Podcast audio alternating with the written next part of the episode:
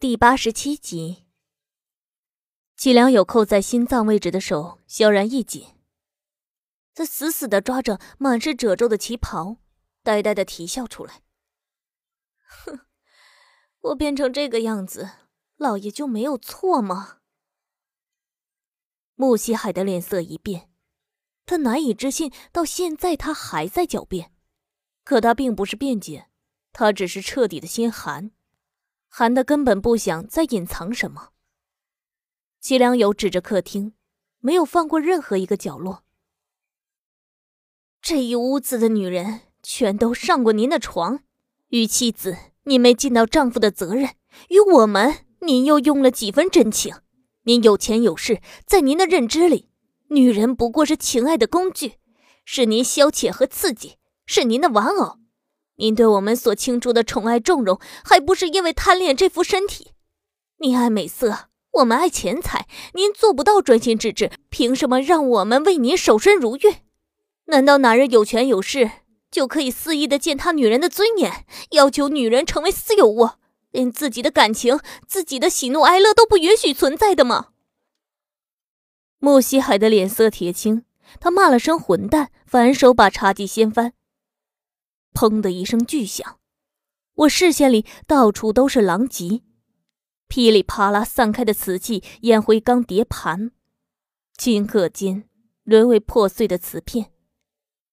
他用了最大的力气，余下的不足以支撑住他站立。他摇摇晃晃两下，又重新跌坐回去。穆金林对这一幕格外的冷漠，甚至都没有伸手搀扶。你犯下这么大的错，还有脸指责我？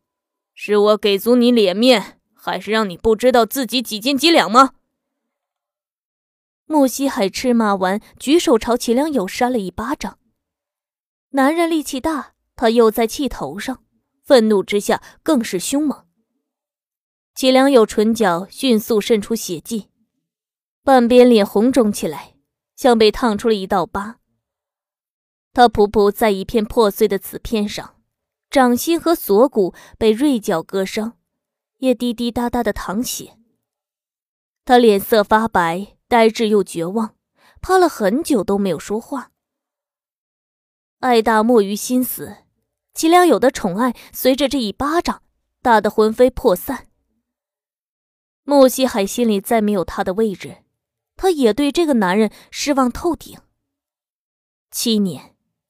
男人并不拿七年当什么，他只是个数字，可却是女人一辈子耿耿于怀的岁月，漫长像一条隧道。季良有千错万错，可给予他变坏资本的是穆西海。他默许他是因为美色而丧失的是非观，才是最大的恶果。因果循环，报应不爽，也轮到了他。我垂下眼角，冷冷淡淡。沈碧城在我的身后笑了一声。我听到那一声复仇的笑。他是快乐的，再也没有比此刻更让他痛快满足的时候。穆西海大声嘶吼，让保镖将齐良友带下去，关在地下室，打到悔过为止，只留一口气，随意折腾。保镖从门口走进来。弯腰拖拉齐良友，他没有挣扎，只是猖狂大笑。他扭头看着穆西海，眉眼是畅快淋漓。穆西海，你霸道自私，赚了那么多黑心钱，你自问你配得苍天的善待吗？你本就是个坏人，你为了掩盖自己的坏，拼命指责别人。你这辈子作恶多端，现在你老了。被自己几个太太轮番欺骗，被两个儿子算计，还承受白发人送黑发人的痛苦，这何尝不是你的报应？滚！穆西海的脸色乌白，他伸出手指指向齐良友，不知是想打他还是怎样。他胸口剧烈起伏，似乎随时都会咽下这口气。大太太摇着轮椅往沙发上走。他招呼距离最近的穆金林上去照顾。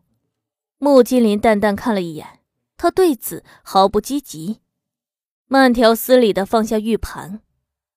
可心松开沈碧城，和一个佣人扑到穆西海旁边。他抱住他一条手臂，大声的叫喊：“快去医院！”保镖对视一眼，顾不上齐良友，奔跑出去提车。管家找出吸氧机，扣在穆西海的脸上。大太太仓皇中不小心从轮椅上摔下来，摔得似乎很重。她脸色惨白，还伸手朝着穆西海的方向，眼底是牵挂与担忧。似乎恨自己帮不上忙。穆金莲立刻去搀扶他。沈碧城在地下室三年，早就不习惯人多的场面。他性格是冷静，可也被眼前混乱的一幕吓住。而我站在手忙脚乱的人海之外，看着齐良友大笑狰狞的脸，看着大太太忍着疼痛还让穆金莲去照顾穆西海的焦急。我在感慨之余，也不得不敬佩天底下作为妻子的女人。穆西海伤害沈碧城有多深，伤齐良友有多深，伤大太太只能更深。可他的贪婪都是为了他的儿子，他对穆西海的感情，这些女人哪个都比不了。那是真挚、热烈、浓郁的，是一个妻子对丈夫给予全部的包容和宽恕。只是这份深情被他挥霍无度，到现在也寥寥无几。我走过去握住穆金莲的手，他动作一致。我扫了一眼已经昏厥过去的穆西海，我来替你照顾大太太。他看了看我，似乎不放心把母亲交给别人，尤其还是敌对立场的人。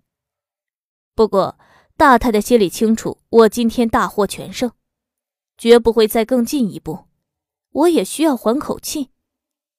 他推了穆金莲一下，让他赶快过去接手。他更不放心可心伺候，因为可心是我的人。穆西海对我说了句有劳，他转身冲向穆西海身边，把他背出庄园。保镖坐在车里正等候，他们一刻也没有耽误，风风火火的赶往医院。而另外一辆车在等待大太太。他腰椎似乎摔伤了，整个人都缩在轮椅上，面容十分痛苦。我接过佣人递过来的毛毯，为他盖在腿上，防止他受凉。然后主动推着他往外走。管家在我身后给周易思打了电话。大太太隐忍着专心的剧痛。她盯着地面，我和他交缠在一起的人影。你满意了吗？这话似曾相识，我记得白伟清也对我说过。只不过他其实挺可怜人的，他所有的罪孽都是因为爱情，而不是贪婪世俗，所以他值得被原谅。即便狠毒如周易慈，也没有赶尽杀绝。可我此刻并非感慨这些。而是在感慨自己。我从一个任人欺凌的小姐爬到今天的位置，我才是改变的面目全非的人。我不知道周易慈是否会讨厌这样的我，和他初见时完完全全判若两人的我。可只有这样的我，才配得到这世上最优秀的男人。因为不对等的爱情，注定要死亡。我推着轮椅站在阳光下，管家想要过来抱大太太上车，他阻止了他，让他站远点等候。管家看了一眼他几乎挺不起的腰椎，他询问：“没关系吗？不立刻就医？”大太太语气非常平静：“我自己的身子我有数。”管家执拗不过他，他退后了几步。我垂眸看着大太太发顶，他头发里藏着许多银丝，几乎要和黑发的数量持平。我手指在上面轻轻的掠过。你有白发，帮我拔下来吧。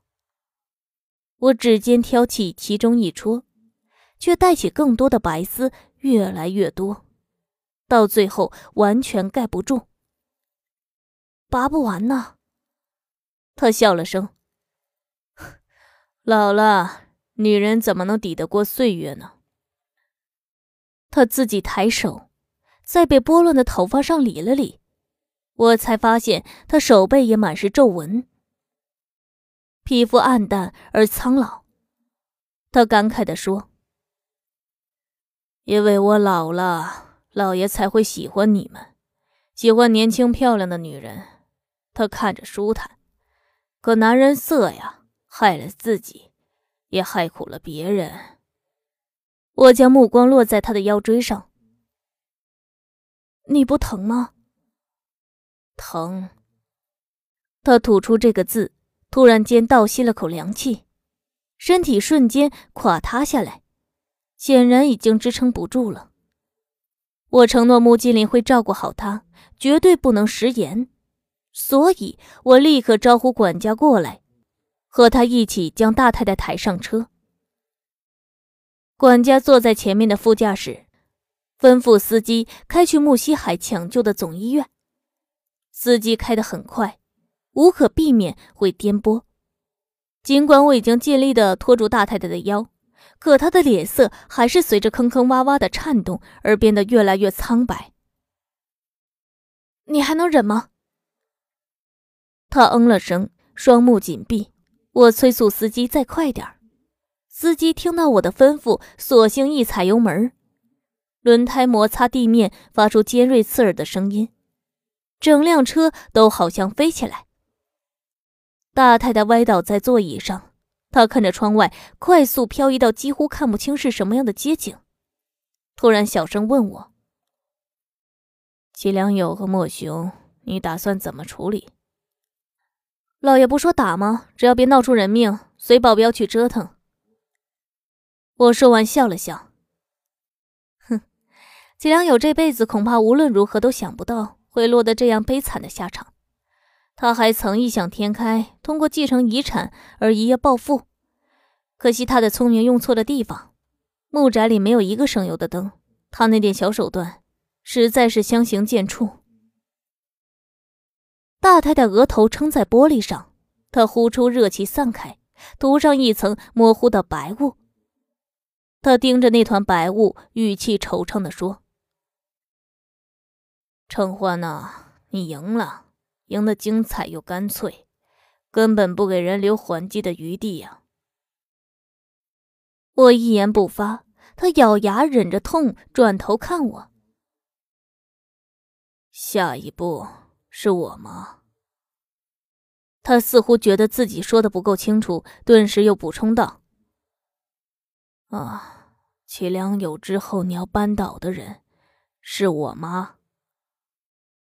我反问他为什么要扳倒，他说：“难道不是吗？”他看着我的眼睛，他此刻应该是沧桑的、柔弱的、无助和困顿的。但朱慧娴到底是经过大风大浪的女人，她并没有显露丝毫的柔弱与绝望。除了脸色苍白，她还是那样的端庄高贵。你的目的难道不是吞吃整个木宅，成为最后的赢家吗？我笑而不语，不肯定，不否认。他呵呵两声，哼哼。其实从你嫁进来，我就看你第一眼，我就觉得预感不妙。你相信女人的直觉吗？齐良友的猖狂，注定他会葬送自己。我只是在等，等了很久都没有等到，我才会想要借刀杀人。我这辈子从来没有这样畏惧过一个女人，不管是周义慈的母亲，还是沈碧城，他们生下孩子那刻，我都不觉得可怕。唯独你，即使你一无所有。你依然是最难斗的那个。他说完，汽车正好行驶过一片石子路，剧烈的颠簸中，他被抖得脸色愁苦。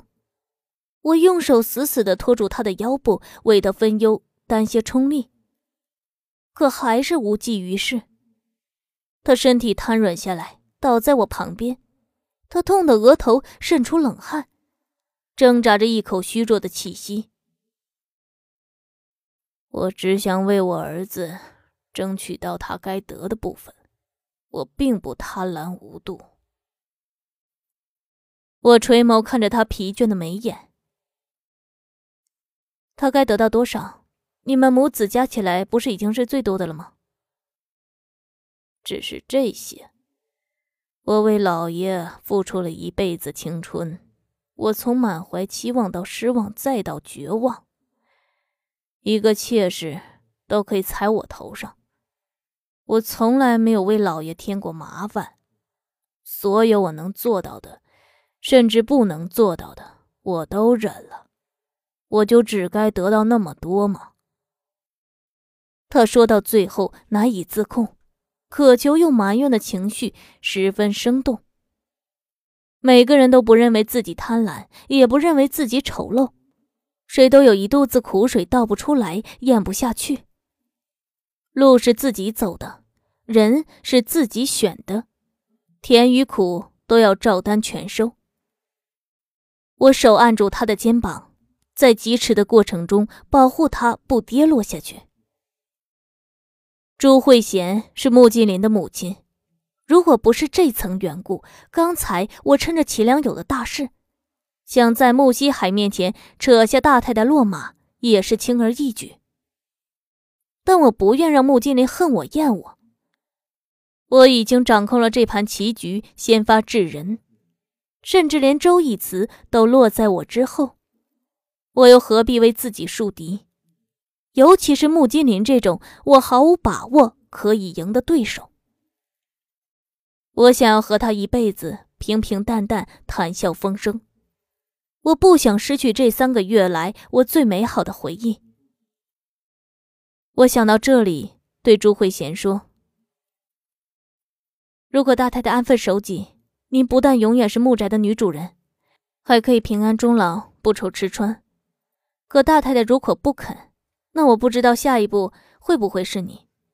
毕竟到了现在，谁也不会舍得前功尽弃。”